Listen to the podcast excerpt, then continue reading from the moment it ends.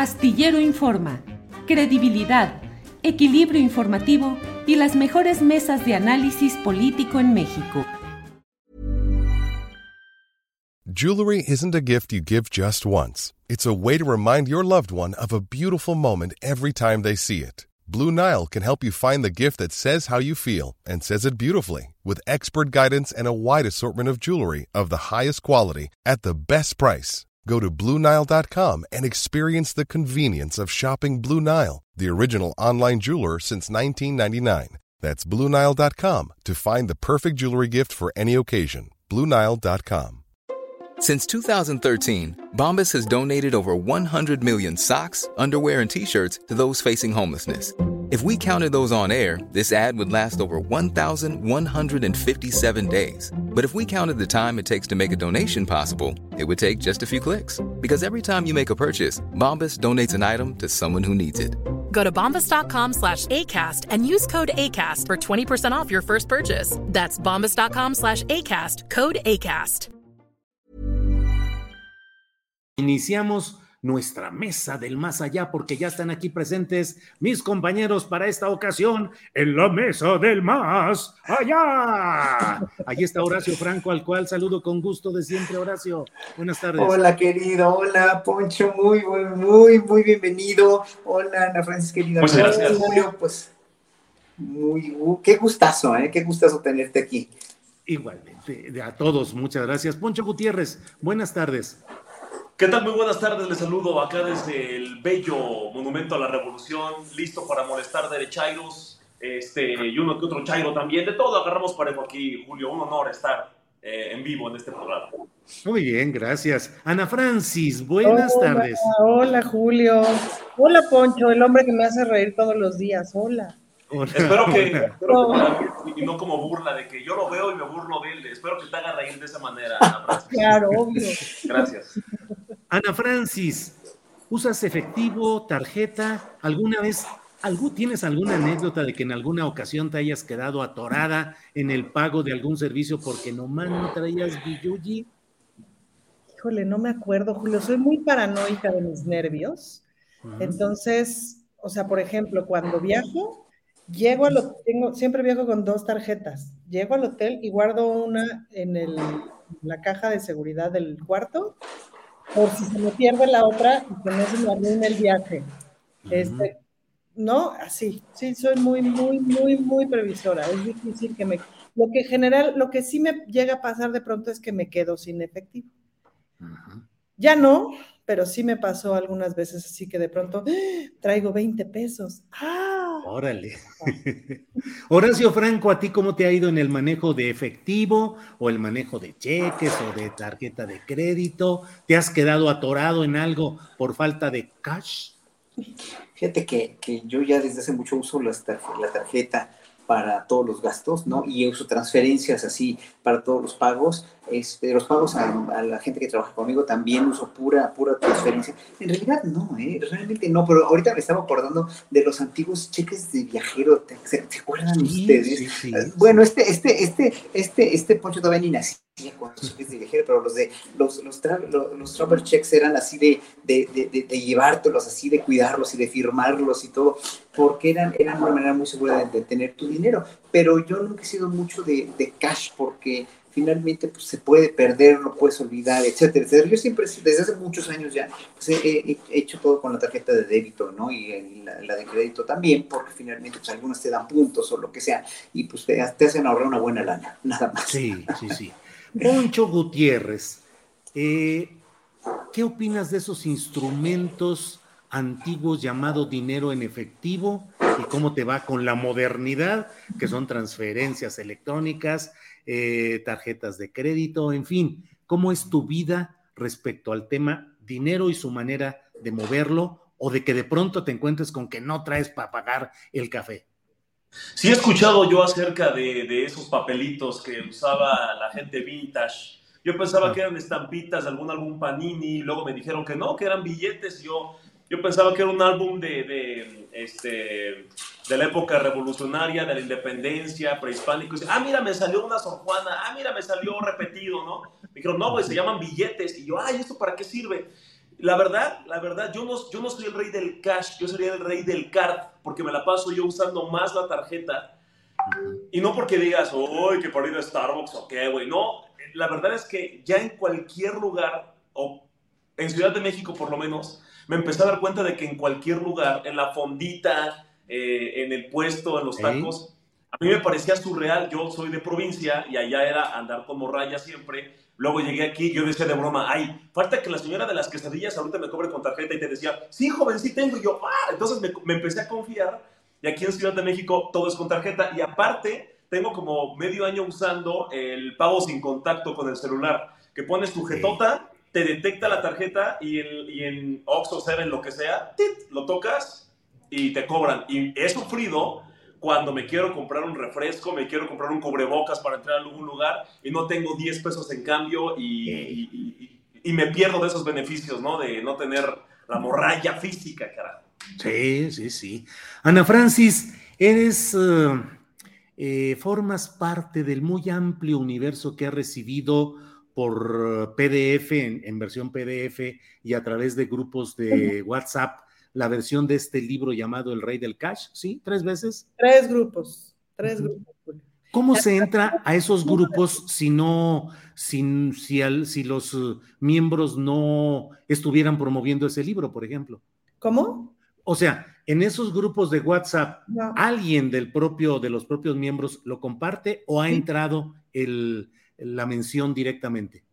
No, alguien lo comparte. Ahora, claro, en uno de esos, en dos de esos grupos son de puras escritoras y escritores.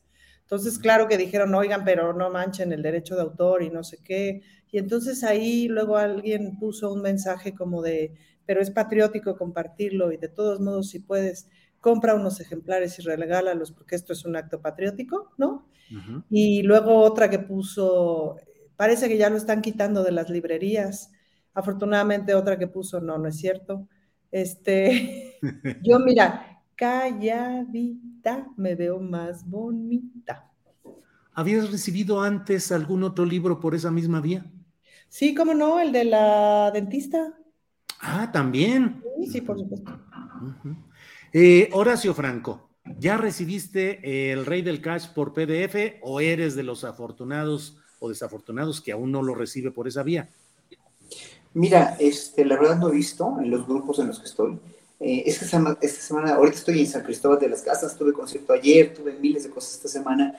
No, no, no, no he visto, la verdad, ¿eh? no, no he visto. Y si lo hubiera visto ya, he oído tanto de ese libro que ya me tiene harto que ya no lo leería porque sé que es un, es un, es un libelo, es un pasquín, en realidad, de, de, una mujer que finalmente pues tendrá sus motivos, ¿no? Yo lo respeto, ¿no? Una mujer, un hombre o un, un trans despechado, o sea, cualquier, hasta un perro despechado, hasta un, no sé, una mascota despechada, sufre mucho, sí, ¿no? Todos sufrimos cuando estamos, estamos despechados y, y tenemos, tenemos esa, esa, sensación de abandono, ¿no?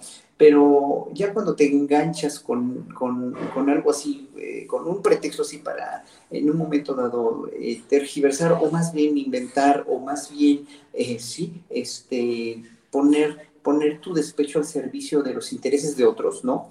sin argumentos, con una, un trabajo periodístico verdaderamente lamentable, ¿no? Con unas, las entrevistas a, a, Elena y me parece que verdaderamente sí, no tiene, no, no, no se sustentan por sus investigaciones, ¿no? O sea, muy bien lo dijo Adriana Montello hace, hace, un par de días contigo, ¿no?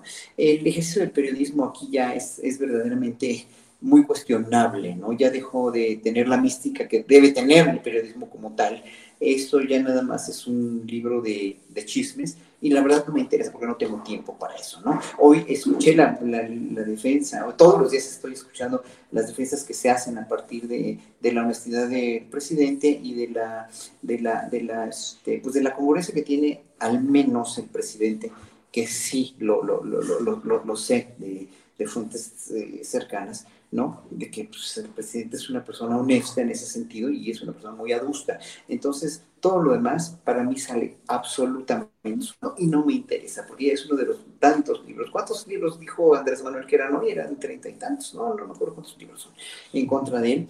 Pues ya no me importa, ya, o sea, va a, va a salir uno más y van a salir panfletos, van a salir mentiras e investigaciones a la, a la, este, a la, a la, a la Casa Griso, a la Chocolate Rocío, que finalmente me vienen valiendo sorbete, porque el destino del país es más importante, incluso el que la oposición tenga alguien digno para poder realmente eh, plantear un contrapeso a López Obrador, que tiene ahorita mucho poder y, se lo ha ganado a pulso, no, no, decimos que no, y muchas maneras correctas del proceder del país. Entonces, el día que la oposición saque un candidato con propuestas, con contrapropuestas verdaderas y serias, ese día ya me va a interesar un poquito más sobre investigar la presunta corrupción que hay en la 4T y sobre todo en el presidente.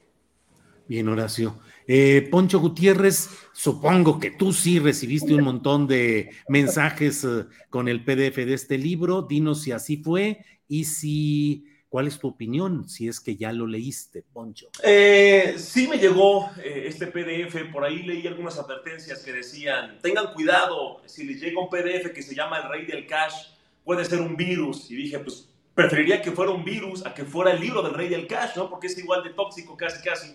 Pero por ahí estuve leyendo algo y es muy cierto. A ver, ya un libro que tenga la portada a cara de AMLO y lo pongan como el villano, el, el, el, eh, que nos quiere convertir en Venezuela, el que se roba todo, etcétera, pues ya desde ahí sabes, hay que ser muy realistas. Los más simpatizantes de AMLO, estos que no te bajan de panista cuando les le criticas las canas al presidente y, ah, de seguro a ti te pagó Claudio X González, así luego le va Julio cuando eh, critica algo de la 4T, que le dicen que es panista, que es un Loret, etcétera, yo he visto, es obvio que ese público pues va a decir, es falso, claro que es falso, sin necesidad de, de ojearlo. ¿Por qué? Pues porque no les gusta que toquen a AMLO, ni que lo cuestionen, ni que lo critiquen. Ahorita los comentarios ya me estaban a mí diciendo panista y no sé cuántas cosas más. Es obvio que ese público pues, van a descalificar el libro. Dije, déjame leerlo, pues para criticarlo. Empecé a ver unas cosas es una carta de desahogo. Para mí es una carta de desahogo, no es un ejercicio periodístico. Y es muy sospechoso que en las entrevistas donde está esta persona eh, siendo cuestionada, Elena, sobre, oye, ¿y, ¿y qué opinas de tal? ¿Verdad que estás muy enojada? ¿Verdad que robaron? ¿Verdad que son corruptos? O sea, los entrevistados son los que a veces siento que es una especie de Laurian, ¿no? Eh, pero, pero como más inocente, no sé, así la percibo. Laurian eh, saca eh, este libro de Un daño irreparable, me parece, ¿no? En el que decía, no hago ningún juicio de valor, ¿no? Pero se llama un daño irreparable. Y luego dice, no es en contra de nadie y sale la cara de Gatel. Entonces, si es en contra de alguien y si estás criticando.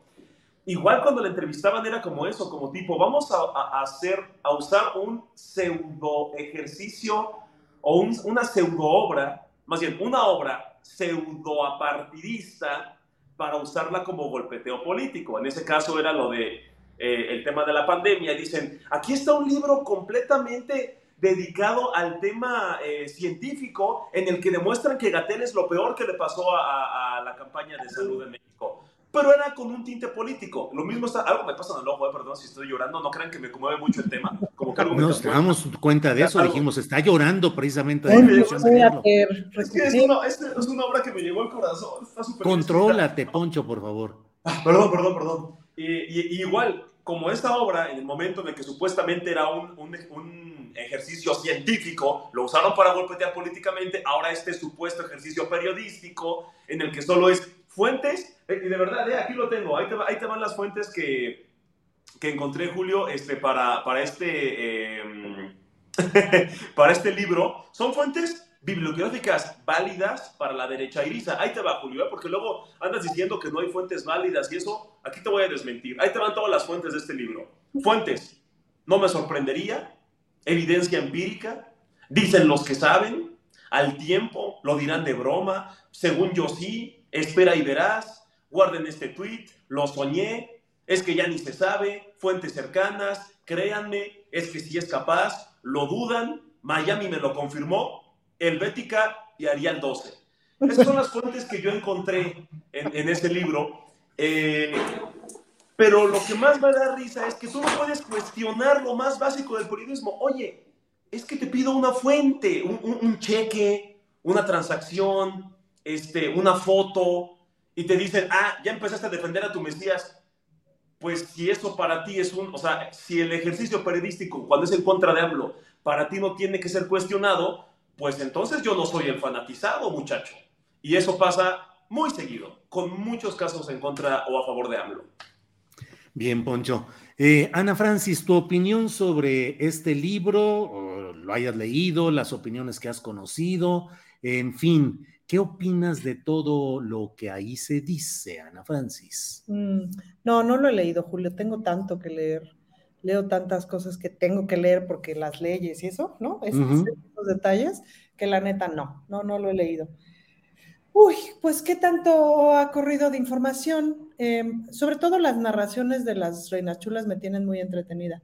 De Nora Huerta y de Cecilia Sotres. Este, Nora está muy fascinada con el personaje de ella, eh, porque además la imita en Operación Mamut y lo hace increíble. Y Nora, Nora tiene, Nora es de las personas más talentosas de este planeta para hacer un personaje. Entonces tiene un algo que te observa, te observa y ¡fum! como que te pesca el alma y ahí, desde ahí interpreta, es, es fabulosa. Y entonces como toda la narración que hace Nora como de quién es esta personaje, que es muy entretenida, y de cómo no tiene idea de lo que está hablando, no tiene idea de dónde está, es decir, cuando da la entrevista a Carmen Aristegui y que le, le cambia el nombre y dice una sarta de, en fin, y que todo está basado en lo que pues yo digo, ¿no? Y hay distancias, Julio, porque hay personas que si dicen yo digo, dices, bueno, ok, ¿de qué va este asunto? Pero pues, ¿quién la, quién, o sea, perdón, pero no, no tiene como ese prestigio que la respalde. Y luego, por otro lado, hace rato vi un tuit que me llamó mucho la atención de la cantidad de misoginia que hay en el libro, que, que es como sí. en, contra de la, en contra de la doctora Beatriz, en, eh, en fin, y el otro día llevo con varias de las compañeras de la 4T como reflexionando sobre eso, de un malestar que tenemos todas de esta como crítica que se nos hace a las mujeres dentro de la 4T, ya sea que estemos trabajando en algún cargo de función pública o no, como de estamos enseguecidas por el Señor, ¿no? La propia jefa de gobierno, ¿no? Está enseguecida por el Señor como si no tuviéramos agencia propia, como si no tuviéramos nuestra propia capacidad de pensar, de ser críticas, etcétera. Decir que la jefa de gobierno este, sigue Andrés Manuel sin, con absoluta ceguera es como si ella no tuviera sus propios pensamientos.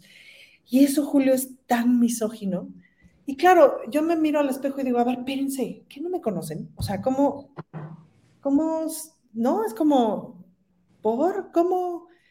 Y estas críticas de pronto desde los feminismos, híjole, si son así de hermanas, no se dan cuenta del machismo tan interiorizado que traen ahí al decir que todas estas mujeres que estamos en este movimiento no sabemos lo que estamos haciendo y nos echaron polvitos mágicos, ¿no? Ay, y esta, esta como, como de pronto, eras tú, Julio, el que hablabas el otro día de, esta, de este trío de personajes del Senado eh, que bajo la, como bajo la, el, escudo de no me puedes criticar nada porque es violencia de género, y hacen una cantidad de cosas, de violencias este, pavorosas, pues, ¿no? Y de cómo está siendo aprovechada justamente la causa de género, cómo está siendo aprovechada para violentar y violentar y violentar por todos lados. Ayer roló por ahí un video de Adela Micha hablando de estas acusaciones de los WhatsApps con Alito Moreno y no sé qué. Y dio una defensa como de su caso, me parece desde mi perspectiva muy elegante, Julio, como muy de, a ver, no voy a caer en la tentación de atacar a otra mujer y de atacar a la mujer que me ataca o que me acusa y responder solamente con lo que tengo que decir, pues, ¿no? Y esa es una tentación bien fuerte todo el tiempo. En ningún espacio yo había visto, como en la política, el uso y abuso de la causa feminista para atacar eh, para la politiquería. Eso yo no lo había visto nunca en ningún otro espacio. Pero ahora sí lo estoy viendo. Y, claro, eso nos genera un montón de cuestionamientos y nos genera como hay que abrir otras, otras ventanas de percepción y otros puntos de análisis para ver esto. Pues, ¿no? regresando al punto, la misoginia de la escritora, híjole, llama mucho la atención. Siempre me voy a preguntar por qué el encono con la esposa del presidente me resulta este, un misterio. Bien, Ana Francis. Eh, Horacio, eh, pues creo que eh, dentro de algunos comentarios que han estado haciendo polémica en estos días, está lo que acaba de decir la muy respetada y querida escritora Elena Poniatowska, que ha sido partícipe en muchos de los actos centrales del candidato López Obrador y una persona eh, muy referida en, en el ámbito, digamos, de la izquierda de la 4T en México. Ella ha dicho en esta feria del libro de Monterrey, que también merece otro análisis, por ahí vi un tuit, lamento no recordar la autor o la autora, pero decía que era importante ver cómo se estaban celebrando dos polos literarios con visiones distintas del país. La FIL del Zócalo, muy definida en un sentido, y la FIL de Monterrey, eh, que ahora está siendo eh, pues cargada hacia personajes, eh, digamos, de derecha o de otro tipo de pensamiento, hicieron un homenaje a Héctor Aguilar Camín, pero en ese contexto estuvo también Elena Poniatowska y ella dijo que el presidente de México tiene que abrirse a la crítica, aceptar lo que otros le dicen y aceptar que él se puede equivocar, que en vez de pelearse con la oposición, eh, debería ser un cónclave crítico de gente. ¿Qué opinas de eso, Horacio? Bueno, mira, primero de la Feria de Monterrey, ¿no? Yo creo que también fue, este, bueno, invitaron a Elena, pero también creo que invitaron a Fernando y por eso no pudo venir, porque estaba volando de, de, de, Monterrey a la Ciudad de México. Creo que sí fue a la Feria de Monterrey, no sé, creo que sí, ¿no? Entonces, mira, yo creo que no, esta feria la, la, este, creo que la directora es Consuelo Sáizar. Eh, Consuelo Sáizar, que fue este, eh, presidente de Conaculta en tiempos de, Calderón, eh, es, es, una persona, la, digo, la cual eh, yo, yo, le, yo le tengo un gran afecto, ¿no? Finalmente, ella puede tener los amigos que quiera, y yo también. Y bueno, eh, eh, el ejercicio crítico de, Consuelo en, la cuestión de, del, del, de lo intelectual y de la cuestión de la feria de Monterrey, pues es, para, a mí se me hace, bueno, obviamente pues que, lo haga, ¿no? Que, que sea plural, está bien, ¿no? Y, y, yo creo que también todas las ferias del libro, incluso la de la FIL de Guadalajara, tendría que ser más plural también. ¿No? incluso la del Zócalo, invitar a, gente derecha, pero creo que me, me, ha dicho Paloma, Paloma Sáez, que, que este, pues, mucha gente no quiere ir, ¿no? Es como, como, como, como a mí no me invita, no me invitaría, este, ese, este, eh, cualquiera de los, de los eh, Zuckerman, por ejemplo, a, sus mesas de debate, como tampoco, no sé, este, eh, Vicente Serrano tampoco invitaría a Zuckerman a sus mesas de debate también, ¿no? no o, no irían, yo a mí sí, a mí yo no tengo, a mí yo no tengo ningún reparo en que me inviten a cualquier mesa con cualquier este, otro ciudadano o cualquier intelectual, porque finalmente como músico yo me considero finalmente dentro del rubro intelectual y creativo, ¿no? Además de ciudadano, pero este, obviamente Elena, que es una escritora ya eh, totalmente consagrada, totalmente este, eh, eh, en, una, en, una, en una plataforma ya más allá del bien y del mal, diré yo, puede decir o dice cosas que a veces nos sorprenden o a veces nos, nos, este, nos, nos pueden en un momento dado,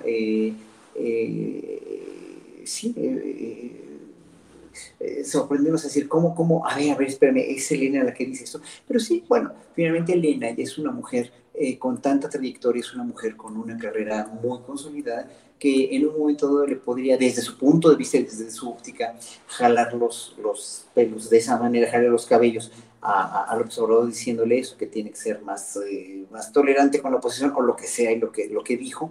Y si lo dijo así, está, es muy la opinión de Elena. La cuestión con esto es que nosotros como, como, como eh, yo al menos, como seguidor de y no seguidoras ciegas. Yo, te, yo podría decir que yo no haría muchas cosas como las hace López Obrador, en cuestión de darle demasiada importancia a Héctor Aguilar Camín, bueno, a todos, ¿no? A Aline, etcétera, etcétera. Pues él lo hace porque lo tiene que hacer y porque está en su cometido hacerlo y está en su labor pedagógica como presidente hacerlo en cada mañanera. Yo no lo haría así, pero pues el hecho de que yo lo hiciera así no quiere decir que no le funciona él, tal le funciona que esta, esta cuestión de la, de, la, de la revolución de las conciencias está cada vez más y más y más anquilosada al pueblo mexicano y por eso tiene tanta popularidad. Obviamente, Elena, Elena Pérez habrá cosas que no, y, y conste que es una gran amiga mía y que la aprecio y que la estimo y que la quiero y que la amo, pero obviamente habrá cosas que ella vea que no están como esto que declaró, que finalmente pues es su opinión y yo creo que hay que, hay que escucharla. Y si Andrés Manuel quiere escucharle, quiere tomar consejo de ella, está perfecto, nada más, ¿no? Yo, ahora sí que yo, yo, hay cosas que yo no haría de esa manera. Tú también, Julio, tú eres también crítico a muchos procedimientos del, del presidente y no por eso quiere decir que estemos en contra recalcitrantemente de la 4T, que le estamos inventando mentiras, porque finalmente le, estamos, le están inventando, la oposición le inventa y le inventa mentiras, nada más. Bien. Eh, bien, Horacio. Eh, Poncho, eh, eso dijo Elena Poniatowska en esta feria del libro de Monterrey. Dijo que el presidente López Obrador tiene que abrirse a la crítica, aceptar lo que otros le dicen y aceptar que él se puede equivocar. En vez de pelearse con la oposición y señalarla, creo que sería más importante hacer un conclave crítico de gente. ¿Qué opinas, Poncho? Yo muchas veces he dicho que eh, no estoy tan de acuerdo en muchas de las formas en las que AMLO eh, confronta los ataques. Yo creo que a veces abusa, eh, y lo he dicho en mil foros, yo no estoy de acuerdo en cómo denosta a cual, no cualquiera, pero sí a la mayoría de las personas que lo critican. Yo entiendo que quizá está acostumbrado, porque dice es que, o sea, siempre atrás de una crítica o un, o un insulto o un cuestionamiento muy fuerte, casi siempre hay tintes políticos que suelen venir de los mismos adversarios de siempre. Yo entiendo que ya esté ciscado, ¿no? Pero cuando, en, algunos casos, ya he visto que le ha bajado mucho, pero hace uno o dos años en las mañaneras alguien le decía, algo presidente, pero es que eh, no se ha cumplido con tal compromiso. Eh, Andrés Manuel de, antes era como más incendiario en ese aspecto y luego luego decía, ¿de qué medio eres tú? Ah, el conservador, ah, eh, siempre en nuestra contra, ah, de derecha, híjole, a mí no me gustaba que, hiciera eso, porque era como más allá de quién te lo está preguntando, eh, ahí está eh, el cuestionamiento muy legítimo, eh, de una manera muy auténtica te están preguntando, oiga, es que usted o un funcionario de Morena o un presidente municipal o un regidor, alcalde, gobernador de Morena o de quien sea, se comprometió a esto y no ha cumplido. Es totalmente válido preguntar eso y a veces AMLO abusaba o abusa a veces un poco en el, ah, ¿y de qué medio eres? Ah, es que ustedes son así. Yo decía, no, no está bien que haga eso. A mi parecer no está bien porque invisibiliza los cuestionamientos reales, porque pues los metes al mismo costal, ¿no? No me gustaba, a mí no me gusta que meta un Aristegui al mismo costal que un Loret, porque no me parecen, definitivamente no son lo mismo. Criticables los dos en muchos aspectos, Aristegui, ahí hay un, un tema que dices, híjole, ¿no? Eh, pero no es un Loret, vaya. Eh, no es lo mismo un... Incluso en alguna ocasión Vicente Serrano fue a la mañanera y algo le cuestionó al presidente muy, eh, pues no incisivo, pero sí, sí insistió mucho en responda, presidente. Creo que era algún tema de Hertz Manero, que estaba responda, responda, responda, ¿por qué lo tiene ahí? ¿Por qué está ahí el fiscal? ¿no? mucha gente ya estaba diciendo, ¿cómo es posible que Vicente ahora forme parte de la prensa conservadora que increpa al presidente? Oh, que la canción. O sea, se le tiene que cuestionar al presidente. Y, a mí nunca me ha gustado eso de, eh, si me cuestionas ya eres de la prensa conservadora. No, no, no me parece sano. Ahora, entiendo por qué, eh, bueno, le ha funcionado, como dice Horacio, esta revolución de las conciencias eh, nos ha abierto los ojos a muchas personas. Y algunos dirán, ah, los fanatizó, ¿no? No, más allá de AMLO, cuando él habla de los fifís, los conservadores, todo esto, pues te, hace leer mucha bibliografía. Y sabes a qué se refiere con los aspiracionistas, ya sabes a qué se refiere con los fifís, con los conservadores, con los liberales, lees historia, ves qué pasó en México antes y ves los paralelismos, las cosas que se están repitiendo y dices, ya sé a lo que se refiere, aunque no me gusta cómo lo comunica él, puede que te guste o no, en mi caso eh, muchas cosas sí, otras no me gusta cómo las comunica. Y cuando sale Elena Poniatowska a decir tiene que ser más autocrítico el presidente, me acordé de una frase que hace como dos meses él dijo, en la que en la mañanera comentó, a ver, claro que tenemos errores, claro que los hemos visto, pero ¿por qué, eh, dijo el presidente, pero ¿por qué yo voy a usar la mañanera para criticar a mi gobierno? Si somos criticados en exceso. O sea, hay mucha gente que nos critica todo. Dice, ¿para qué yo voy a criticar a mi gobierno aquí en la mañanera? Even on a budget, quality is non-negotiable. That's why Quince is the place to score high-end essentials at 50 to 80% less than similar brands. Get your hands on buttery soft cashmere sweaters from just 60 bucks, Italian leather jackets, and so much more. And the best part about Quince, they exclusively partner with factories committed to safe, ethical, and responsible manufacturing. Elevate your style without the elevated price tag with Quince. Go to quince.com slash upgrade for free shipping and 365-day returns. Hey, it's Ryan Reynolds, and I'm here with Keith, co-star of my upcoming film, If, only in theaters May 17th. Do you want to tell people the big news? All right, I'll do it. Sign up now and you'll get unlimited for $15 a month in six months of Paramount Plus Essential Plan on us. Mintmobile.com slash switch. Upfront payment of $45 equivalent to $15 per month. Unlimited over 40 gigabytes per month. Face lower speeds. Videos at 480p. Active Mint customers by 531.24 get six months of Paramount Plus Essential Plan. Auto renews after six months. Offer ends May 31st, 2024. Separate Paramount Plus registration required. Terms and conditions apply if rated PG. Pues tiene sentido. Si, si AMLO le critican por eh, decir, si él dice negro, dice la oposición que es blanco. Si él dice que es blanco, la oposición dice que es negro. Dice AMLO, ¿para qué me critico yo? ¿Para qué soy tan autocrítico si ya tengo una crítica en exceso en mi contra? Eh, yo creo que él es autocrítico, pero a escondiditas.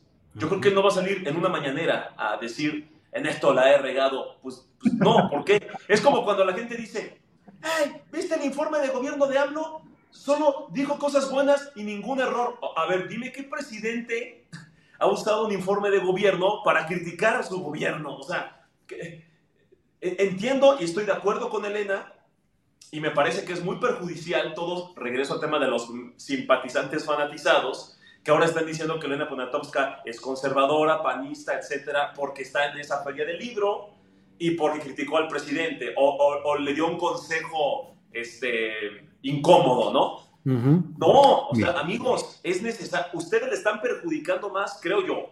Habría que hacer un análisis. Yo creo que esta intolerancia a la crítica le perjudica mucho más al presidente que la crítica artificial de la oposición. Porque un opositor puede decir mil cosas y decimos, ah, los de siempre, les damos el avión, están mensos, ¿no? Puede salir un cuadri a decirte que AMLO desayuna fetos y son palabras al aire porque es cuadri y de guácala, ¿no? guácala, quítame esa imagen de mi cabeza. Bueno, desayuna algo, ¿no? ¿no? Y dices, ah, X es cuadri, es Mariana Gómez del Campo, son claro. de siempre, ¿no? Pero claro. si está una línea Ponatovska, es, oye, vamos a escuchar lo que dice, pero no bajarla de panista, neoliberal y eso. Estás afectando sí. más al presidente que, que, que, ese tipo de cosas, creo yo, a mi parecer. Bien, Poncho. Bueno, hay una cosa que hay que diferenciar que es importante, es decir, el presidente no está lleno de crítica, está lleno de difamación. También. Entonces, ojalá hubiera crítica. Es que ese es el problema, hay muy poquitos espacios de crítica. Y claro que se extrañan, Dios mío santo, ¿cómo se extraña? ¿Cómo se extraña el espacio de crítica justo para dar al análisis y al debate? Pues, ¿no? Son tan poquitos en todos los espacios, en los medios de comunicación, en los propios debates del Congreso. Híjole, cuando surge un debate de a de veras y no un partido de fútbol, uff, todo el mundo respiramos, pues, ¿no? Respiramos un poquito y nos da gusto estar ahí, etcétera pero sobre la difamación, pues es como de terror, pues, ¿no? Es como un desperdicio de tiempo, de energía, la cultura del odio, del no construir nada. Pero yo en realidad tenía una pregunta para, para ti, Julio, para ti, Poncho, porque cuando tú fuiste a la mañanera, Julio, creo que es una mañanera histórica, este, y preguntarles, ¿por qué no van más? Bueno, tú, Julio, supongo que porque no estás en la Ciudad de México, pero cuando vienes a la Ciudad de México, ¿No te parece que la mañanera es un buen espacio para ir cada que vengas? O tú, Poncho, ¿por qué no vas una vez al mes? Eso, hacer esas preguntas reales, ¿no? de pronto, y no porque me queda, o sea, hay un montón de compañeros que claro que las hacen y, ¿no? Cada mañanera por lo menos hay una pregunta compleja y el presidente a veces las responde y a veces este, nos da una clase de historia, ¿no? Eh, me queda claro, pero ¿es interesante ir? ¿No es interesante ir? ¿O para ustedes como, como periodistas qué o qué? Yo te digo mi punto de vista, para mí es, eh, eh, en lo personal es bien difícil porque yo soy noctámbulo y levantarme a las 5 de la mañana para estar ahí es así una tortura y un martirio absoluto. Estoy en un proceso de cambio de personalidad y de horarios y de forma de vida, de tal manera que a lo mejor comienzo a dormir más temprano, levantarme temprano y a lo mejor estaría en condiciones fisiológicas adecuadas de ir. Pero por otra parte, también hay ese otro aspecto en el cual a veces los eh, cuestionamientos periodísticos directos, eh, concretos, híjole, son satanizados por una corriente de opinión que no te permite que, que te está encima. Finalmente, un periodista pues no tiene por qué amedrentarse por corrientes de opinión o de eh, lo que haya en este tipo de cosas, pero em, a mí me parece que también se sobreestima la capacidad resolutiva de la mañanera, porque muchas veces las respuestas del presidente son eh, en algunas muletillas que ya están muy establecidas, no somos iguales, eso, eso era antes, eh, yo soy honesto, a mí no me pueden encontrar, lo cual puede ser cierto, pero no es exactamente la contestación a veces a lo que le planteas como periodista y que quieres que haya una respuesta concreta o bien que se emplace para tres días que esté el funcionario y te dé la respuesta concreta. La vez que yo fui, pues fue eh, directo lo que yo tenía que plantear, detallado, fundamentado, y una respuesta concreta pero muchas veces tengo la sensación de que hay una recurrencia a lo histórico, a lo anecdótico, a la valoración personal, y yo siempre digo, una conferencia de prensa debe ser para dar información, no opiniones del declarante. Los reporteros van en busca de información eh, y cuando se convierte, y luego ese sistema en el cual hay reporteros que le dicen, bueno, esta es mi primera pregunta, y ahora viene otra pregunta y otra pregunta y se pasan 30 minutos en el uso del micrófono para, pues bueno, son métodos. No sé, Poncho, que, que también fue para hechos, dicen en el lenguaje legislativo, Poncho. Yo tuve un trauma en, en las conferencias porque en la de Gatel, ustedes recuerdan que formulé muy mal la pregunta, sonó diferente en mi cabeza cuando le pregunté cuántos millones de mexicanos iban a morir por el COVID. En mi cabeza sonaba como una pregunta este, periodística profesional pero ya al momento de escuchar dije, pues es un meme, la regué, ¿no? Eh, entonces también tengo como un trauma, tengo como un flashback, ¿no? Cuando agarro el micrófono es como... es un trauma que debo superar, ya estoy yendo al psicólogo. Eh, Bien. Pero, pero sí me gustaría eh, ir y, y, justo como dice Julio, está esta, esta moneda al aire, que es como puede que me responda algo con cifras y que me saque una gráfica y que diga, quedó resuelta la duda, o puede que me diga, espérate, es que no somos iguales, es que los neoliberales, es que, etcétera, y decir, híjole, ya no sé cómo quedé yo, ya no sé si yo quedé como que lo fui a increpar o que le fui a besar las botas, o, las dos cosas, ¿eh? O sea, el día que le pregunté a Gatelo de que me equivoqué de cuántos millones de mexicanos podrían morir por el COVID, en Twitter decían reportero enviado por Calderón para increpar a Gatel, y en el tweet de abajo, reportero Chairo pagado por Morena. Bueno, decídense quién me está pagando, ¿no? Entonces también es como, ¿qué ¿cómo formulo la pregunta? Pues para que a lo que va, ¿no? Y aparte de decirla bien, muy importante, es un consejo que les doy, eh, escribirla de preferencia, ¿no? Luego tarugadas como las mías. Eh, y, y, este ejercicio de, está la tombolita en la mañana y dices, igual y si me toca, igual y yo soy el segundo en teoría, pero el reportero que está enfrente de mí se avienta ocho preguntas y el presidente, eh, le pregunta al presidente qué hora es y te termina hablando de, este, de su hacienda, ¿no? Durante 45 minutos y dices, híjole, ya hizo ocho preguntas mi, mi, mi compañero reportero y yo me emocioné pensando que iba a ser el segundo y pues ya no pregunté nada. Entonces, es, es, es no sé qué va a pasar si voy a la mañanera mañana, no sé qué va a pasar no sé si voy a hablar, si voy a preguntar algo bien, si me van a regañar, si voy a salir como un pajado de morena, chayotero, etcétera. Pero la vida es un riesgo, carnal. Entonces hay que, hay que ir. Voy a ir más seguido. Voy a ir más Ahí te dejo la inquietud. Órale. Horacio, ¿qué opinas de esta eh, pequeña eh, discusión o análisis que estamos haciendo a instancias de Ana Francis. ¿Qué opinas de eso que decimos, al menos eh, Poncho y yo concretamente, la falta de respuesta concreta y directa a algunas preguntas que le son planteadas duras, a veces difíciles al presidente López Obrador, un ambiente en el cual hay una crítica a la manera como preguntas o repreguntas, yo no sé, pero después de la conferencia mañanera de prensa a la que yo fui y en la que defendí mi postura de que me habían dicho tres veces mentiroso y demostré que no había tal mentira, eh, pues desde entonces tengo una especie de estigma de algunos uh, seguidores de la 4T de que me atreví a cuestionar y que me atreví a enfrentar soberbio, vanidoso, eh, bla, bla, bla. ¿Qué opinas de todo lo que pasa pues en estos temas de la mañanera Horacio Franco? Mira, aquí voy a concatenar todo esto que están diciendo. Es una, es, me, lleva o me está orillando a, en primer lugar, hay que a ir a la mañanera. La, la mañanera, la mañanera es un ejercicio como no, no, tiene parangón en ninguna parte del mundo. No es una conferencia de prensa tradicional donde el presidente se pone a decir y luego a, a, responder concretamente y brevemente las preguntas, porque sabemos que va siempre va a debrayar en historia, siempre va a debrayar en moral, siempre va a debrayar, o más bien a desviar sus comentarios en, en, eso, ¿no? Y como habla lento y lo piensa mucho, como habla, él piensa mucho antes de decir las cosas, Obviamente, pues sí, este, se toma muchísimo tiempo y eso puede desesperar a mucha gente dependiendo, ok, por una parte, ese es un ejercicio no convencional de una conferencia de prensa donde hay una clase de historia, una clase de moral, bla, bla, bla, bla, bla, ¿no? Una, una apología de sí mismo que es muy importante porque finalmente, sí, nosotros, nosotros admiramos en,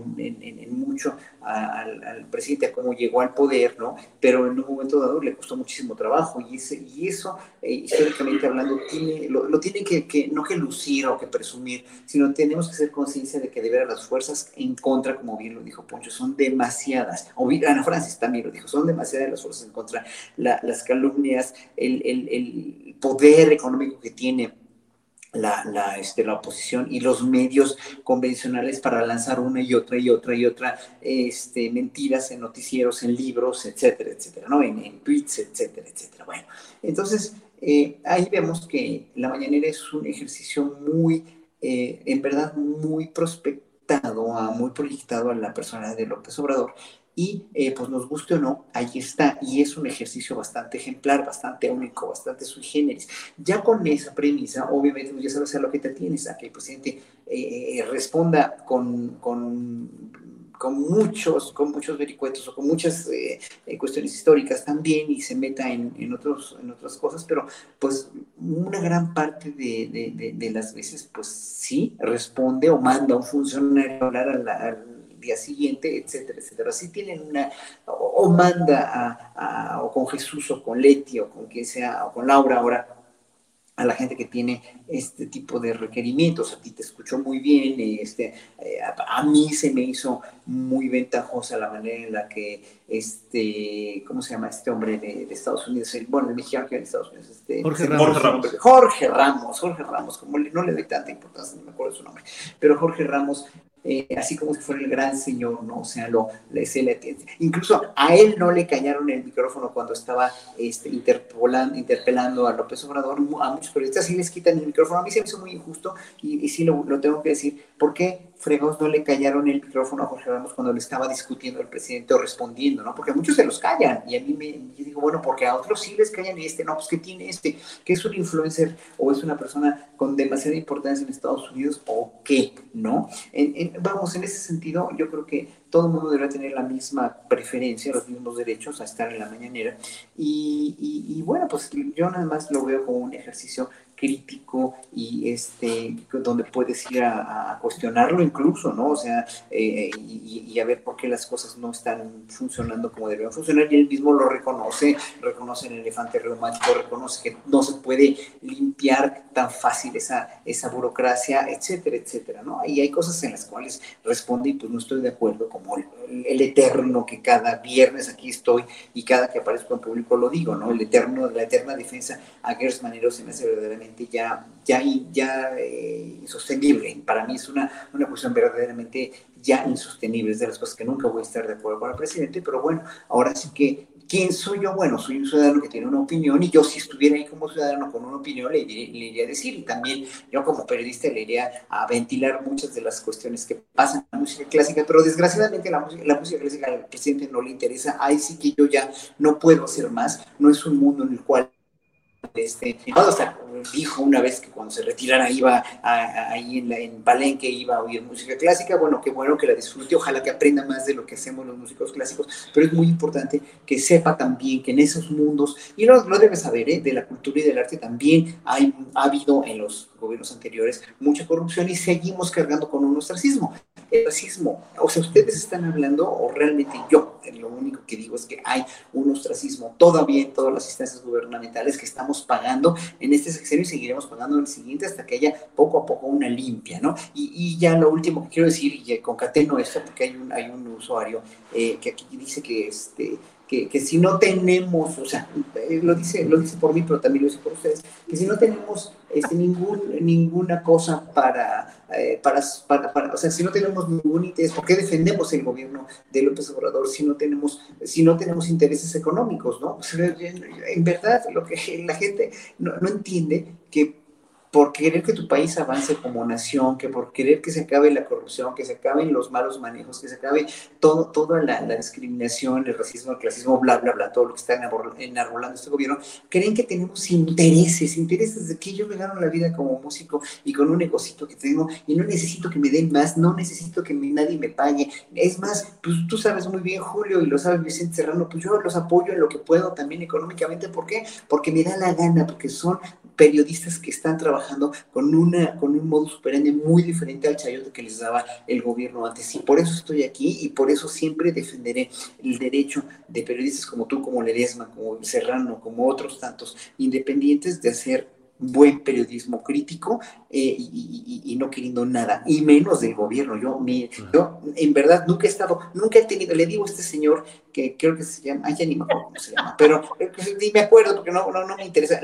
yo les diré, nunca he tenido menos trabajo, menos trabajo, menos conciencia, menos apoyo que en este gobierno. Y saben que no me interesa para nada ir, irle a, ver la cara a nadie del gobierno para pedirle si me quieren dar, que me den, pues sí, obviamente, de eso trabajo. Pero yo pedirles, ay, por favor, tómame en cuenta para la toma de, no sé qué, o para, para el, este, el concierto de las ¿qué voy a andar yo pidiendo? Yo ya he tocado mucho. Apoyen a los artistas indígenas o los artistas jóvenes. Hombre, carajo, necesitan apoyo. Pero no nos quiten a nosotros, que no nos quiten, no, no, son privilegios, ¿eh? La Sinfónica Nacional, las orquestas de bellas artes, las, todas las escuelas de música profesionales, estatales y federales, no les tienen que quitar y no les han quitado absolutamente nada, ni las becas de fondo, todo está igual que siempre, pues, Entonces, ¿cuál es el problema? Ana, quiere decir algo? Sí. sí, es que está ocurriendo un montón de escenas detrás de Horacio y yo no puedo no comentarlas, Julio. Adelante. De entrada me surge esta pregunta existencial. ¿Por qué los señores se desabrochan el pantalón antes de entrar al baño y se lo abrochan saliendo del baño y no todas esas cosas ocurren adentro del baño? Esa es eh, una duda existencial que tengo. es que tienes un baño atrás, Horacio. Si tienes alguna respuesta, Poncho. Falta de pudor, prisa, mucha prisa quizá. Mucha Yo soy yo soy de los que se mete al baño, cierra la puerta, se asegura de que esté bien el segurito. A veces hasta con la cadera como que empujas la puerta, no vaya a ser que alguien entre. Desenfundas, luego vuelves a, a, meter lo que hay que meter, abrotas el cinturón, ya está muy cómodo, te secas las manos ya en el pantalón o donde lo que haya y abres la puerta y como si nada hubiera pasado. Yo no sé por qué no la gente hace eso pero es, cierto, pero es cierta la observación de Ana. Hay muchas personas que sí hacen eso de eh, ir apenas llegando y ya bajándose la, el cierre de la bragueta y luego saliendo este, igual de esa manera. En fin, en Canal 22. ¿Perdón? Ya se verá también en Canal 22. Ya se verá también todo este escenario. Tenemos ya muy pocos minutos para un postrecito cada cual. La verdad es que nos quedan como tres minutitos a cada quien y si antes tenemos que despedir para Canal 22, yo les aviso. Así es que, Ana Francis, postrecito, por favor. Ay, postrecito, este domingo se estrena en Capital 21 un documental que vi ayer sobre Ecuador y em, parte del gobierno de Correa que estuvo, o sea, que estuvo trabajando con Correa y, Correa mismo, que están exiliados, como mucha gente sabe, Correa está exiliado en Bélgica, muchos de ellos están exiliados en México, otro compañero que está en, en Venezuela, y de cómo fue toda la trama y de todos los callos que pisó Correa y de todo lo que pasó, de todo lo que pasó con los medios, Julio, que eso, pues hemos visto también mucho a Correa hablar de eso, pues, ¿no? Del poder mediático y empezarlo a concebir como un partido político, porque eso hacen, es decir, eh, le entran a la pelea política. Fue un, es un documental muy hermoso de Capital 21 que se estrena este domingo a las 9 de la noche y que luego va a estar colgado por todos lados para que se pueda ver gratuitamente. Les recomiendo muchísimo que lo vean y pues ahí hay muchas barbas que poner a remojar, pues, ¿no? De todo el proceso de Ecuador, del que luego se sabe poco, y todas las similitudes que tiene con el proceso mexicano. Y me recuerdo mucho esta frase que decía Lula, que ojalá la recuerde yo bien, de eh, no sabía yo que poniendo un plato de comida en la gente más pobre, iba a hacer enojar a los más ricos, ¿no? Es una cosa que tienen en, común Lula, Correa y Andrés Manuel. Ana Francis, y en esa, aunque el postrecito es rapidito, pero eh, no deja de ser muy interesante este tema de las declaraciones constantes de Rafael Correa en Ecuador, señalando el poder eh, conspirador de los grandes medios de comunicación en los procesos de cambio popular, que esos medios se convierten en instrumento que intenta demoler esos procesos, Ana Francis. Así es, eso es brutal verlo. Sí, bien. Horacio Franco, postrecito, por favor de qué hablar, pero este, pues mira, yo ahorita estoy aquí en San Cristóbal de las Casas y es en verdad una, una de, las, de, de los lugares de las ciudades con más con más, con más, con más, ya, ya vimos, ya vimos, con más, este, ya, ya te, ya te, ya te bulearon aquí, luego, luego verás el programa. y luego das también tu explicación de esa conducta de... Luego le de, de mi marido, pues sí, ah, obviamente, pues sí, fíjate, nada más, bueno, entonces, este, eh, San Cristóbal de las Casas, viendo la, la dignificación del, del, indigenismo en México. Me pasa lo mismo que en Oaxaca. Una sensación en verdad muy entrañable de, de que, de que el racismo y el, el, clasismo en el que vivimos en México ha sido realmente, ha sido tan, tan terrible y ha sido tan abominable que este...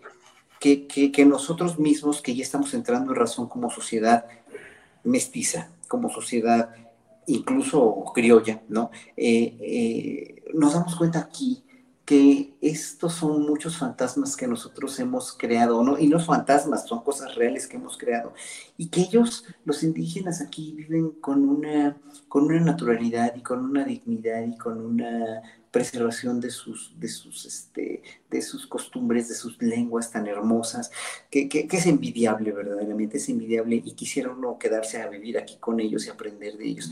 La cuestión, la, la, la horrible cuestión es de quienes los gobiernan, quienes se quieren aprovechar de ellos, quienes los desaparecen o los matan, es verdaderamente es, es, verdaderamente abismal con esa, con esa cosmogonía indígena que, que, de la cual en verdad si, si pudieran tener un poco más de, de, dignidad y de amor al prójimo y de, entender por qué la gente es así, por de entender por qué los indígenas tienen estas costumbres maravillosas, por qué los indígenas reaccionan como reaccionan. Híjole, otro gallo cantaría, pero ha sido tal, en verdad, tal, tal, tal la negocio y ventaja con la cual eh, los conquistadores españoles vinieron aquí. Yo siempre he dicho, para no polarizar, diría, nuestros ancestros españoles se vieron muy y muy terribles con nuestros ancestros indígenas. Y así es. Así es y así siempre me va a quedar la idea. Aquí no hay nada de cuestión de que sí, perdone a las comunidades indígenas, debe ser, sí, ofrecer una disculpa por parte de los reyes de España o de quien sea, ¿no? Pero sí, finalmente es que sí, sí hicieron mucho daño. Y si no hubieran hecho tanto daño, esta sociedad mexicana sería muy, pero muy, muy diferente. Bien, Horacio. Em, Poncho Gutiérrez, eh, postrecito, lo que tú desees y no dejo de recordar, eh, finalmente no te invitó Salinas Pliego a lo de la fiesta de cumpleaños, la cena famosa. ¿Cómo te fue con todo eso, Poncho? Sí, este postrecito va a estar muy, muy poco dulce, ¿no? Le va a faltar azúcar, este va a estar muy amargo este postrecito, Julio. Eh, no, no, no, mira, yo pensaba que, que, era exageración, que era broma todo esto, ¿no? Del, del, de Salinas Pliego, el magnate en Twitter peleándose con todo el mundo. Yo dije, no debe ser él, no, no, no, debe responder. Y sí respondía. Yo no sé si sea él, yo no sé si sea, según esto sí, si un community manager o algo. Eh, yo feliz, yo feliz respondiendo y, y eh, incluso estaban diciendo, y, y, esto ilustra muy bien algo de lo que decía Horacio hace unos segundos. Eh, sale el señor Ricardo Salinas Pliego a decirme no te voy a invitar y hasta crees que vas a pasar. Y yo le doy unos versos un poquito malinterpretables, ¿no? Medio albureables por algunos mal pensados. Sí. Un poquito, un poquito nada más, Julio, un poquito. Y, este, y los seguidores de, de este señor, entendiéndolo o no, salen como, te humillaron, estás llorando, estás súper resentido porque te mueres por ir a la fiesta y te, y te, dieron un periodicazo en el hocico, jaja, ¿con qué cara vuelves a, a, a salir a hablar después de que te humillaron a nivel nacional? Y yo, ¿Qué, ¿Qué, necesidad de ver victorias en donde no las hay? O sea, ¿qué necesidad de ser superiores en todo? ¿Qué, qué impulso de sentir que humillan a los demás? De convencerse de que son inalcanzables, eruditos, gente bien, ¿no? Eh, me parece triste. Yo siento que mucha de esta gente, y no hablo de, del señor Salinas, de don Richard, sino de muchos de sus seguidores son como Mira, si le digo don Richard, si le digo, bien hecho mi jefe, bien hecho señor, quizá me acerco un poquito más a, esa élite que a estos chairos de aquí abajo, de, o sea, Poncho, Poncho qué, Poncho es izquierda, Poncho es chairo. Yo no lo voy a defender a él, porque yo no quiero ser de esos, ¿no? Siento que es un tema ahí de gente que nunca tuvo amigos en su infancia y piensan que Twitter es una manera de compensar vacíos emocionales. No lo sé, estoy quizá yéndome muy lejos, eh, pero justo este tema, eh, el lunes es su fiesta. Estoy pensando, Estoy pensando qué hago el lunes, ya, ya se van a enterar muy seguramente. Eh, pero hay algo muy cierto, de lo que decía Horacio, el tema de la conquista y, y nada de que hay los españoles e indígenas, no, no. Eh, a veces parece que señalar a alguien de clasista o racista parece que los hace sentir orgullosos. En lugar de que salgan a decir, no, no, no, no, no, a ver, a mí no me digas clasista, claro que no soy, y te voy a demostrar por qué. Parece que dice, ah, eres un resentido. Uh -huh. Es como una manera de decir, sí soy, pero gra gracias eh, por decirme racista, gracias, sí soy, sí soy. ¿Por qué? ¿No? ¿Sabes lo del Sonora Grill? ¿Te acuerdas de que este negocio discrimina y salen los de cierto partido azul uh -huh. y se toman fotos en este, aquí estoy yo apoyando la economía local, en este restaurante que dicen que es racista, ¿eh? Aquí estoy, mírenme, mírenme, ¿no? Luego salen con estas cosas de... Eh, del 12 de octubre, de que fue un genocidio, no podemos decir que fue un intercambio cultural, fue una masacre y salen, ah, eh, eh, arriba, España, sí, qué bueno que vinieron. Claro. Parece claro. que les gusta que, le, que, lo señalen con eso. Yo creo que esto ya no, ya no es cuestión de un análisis político, sino de, un, de una cuestión psicológica. Creo que esto claro. es más importante que el tema político. Bien, Poncho Gutiérrez, muchas gracias. Eh, gracias a los tres, vamos a, a despedir sí. la transmisión. Sí, Julio, para el, 20... el, el documental se llama Se fue a volver. ¿Se fue a volver? Se fue a volver. Ah, es una frase ecuatoriana, algo así como ahorita viene. Bueno, le mandan muchos saludos a Horacio Franco por su cumpleaños. Aquí varios Gracias. Así es que despedimos esta mesa en transmisión para el 22, diciendo hasta luego la mesa del más allá y del cumpleañero. Hasta luego. Bueno, pues ya estamos. Son las 2 de la tarde con 58 minutos. Vamos a ir cerrando, así es que, pues, Ana, ¿quieres decir algo o qué? No, no, no, andaba viendo quién pasaba detrás de Horacio. Estás checando ahí toda la. ¡Qué morbosa eres! Jodoncita desde chiquita. Pues está bien, ahí está mi marido, mira, ahí está. A ver, mira, con, con, un jorongo, ¿qué es? Sí, mira. Arturo. Ah, Saludos, Arturo.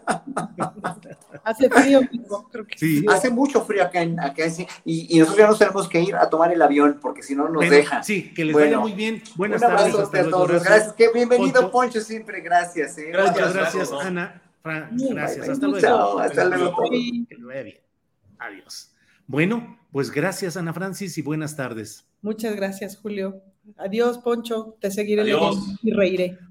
Poncho, gracias, gracias. y hasta pronto. Julio. Hasta luego. Muchísimas gracias. A ustedes, hasta luego.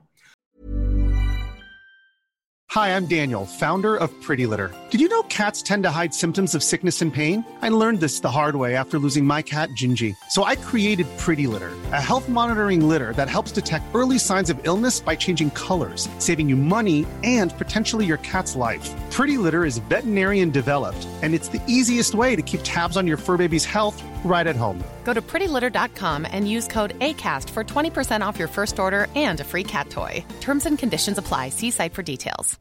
¿No se merece tu familia lo mejor? Entonces, ¿por qué no los mejores huevos? Ahora, Egglands Best están disponibles en deliciosas opciones. Huevos clásicos, de gallina libre de jaula y orgánicos de Egglands, que ofrecen un sabor más delicioso y fresco de granja que le encantará a tu familia. En comparación con los huevos ordinarios, Egglands Best contiene la mejor nutrición como 6 veces más vitamina D, 10 veces más vitamina E y el doble de omega 3 y B12. Solo Egglands Best. Mejor sabor, mejor nutrición, mejores huevos. Visita egglandsbest.com para más información. Para que te enteres del próximo noticiero, suscríbete y dale follow en Apple, Spotify, Amazon Music, Google o donde sea que escuches podcast. Te invitamos a visitar nuestra página julioastillero.com.